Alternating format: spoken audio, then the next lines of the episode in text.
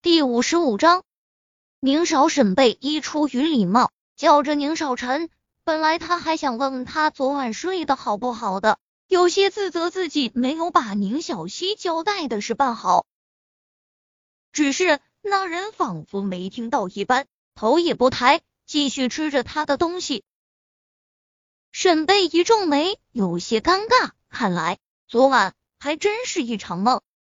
想着，转身。便去了另一张桌子，将化妆箱放下，去挑了几样吃的，坐下便自管自的吃了起来。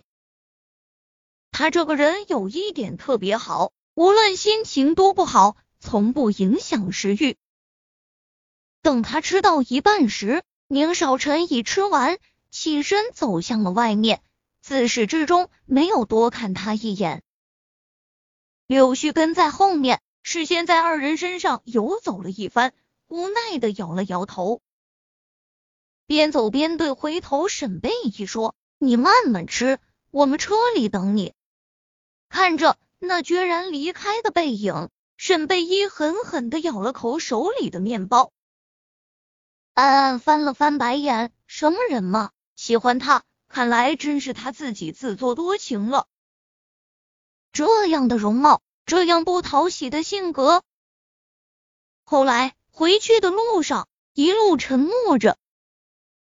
而岛上发生的那件事，沈贝依在听柳絮说，那个进口的牌子有一面确实写着游人止步，而在东边也确实有渡轮，只是他走错了路时，他便认为他进那个树林真是一个意外，离开后便没有再放在心上。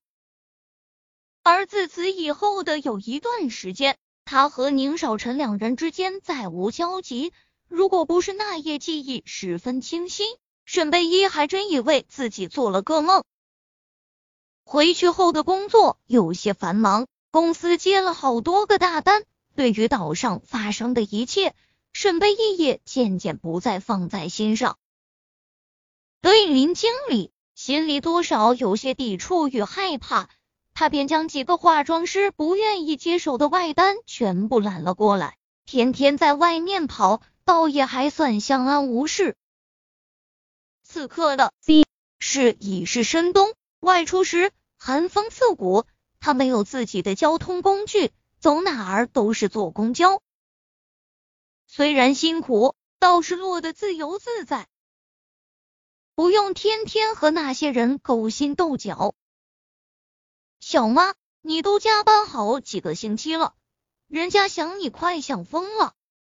公交车上，沈贝依看着宁小溪发过来的微信，脸上满是笑意。冰冷的生活里，他是他唯一的温暖。等忙过了这一阵，小妈好好弥补你。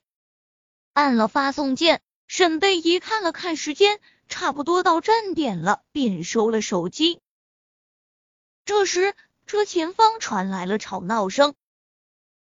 沈贝一皱眉，闻声望去，背影看是一个年轻人，戴着黑色口罩，背着帆布包，似乎在和司机说什么。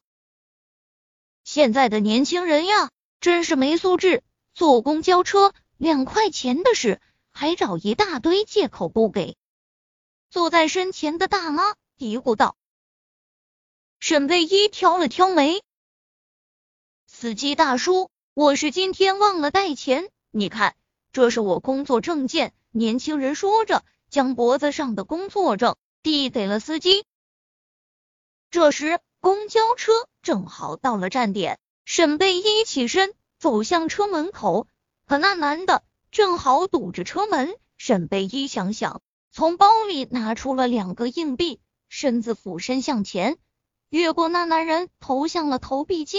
然后低着头，淡淡地出声道：“赶紧下车吧，钱我替你给了，后面的人都等着下车呢。”男的回头，惊讶的看了眼沈贝依，再看了眼司机，抄起工作证，便随着人留下了公交车。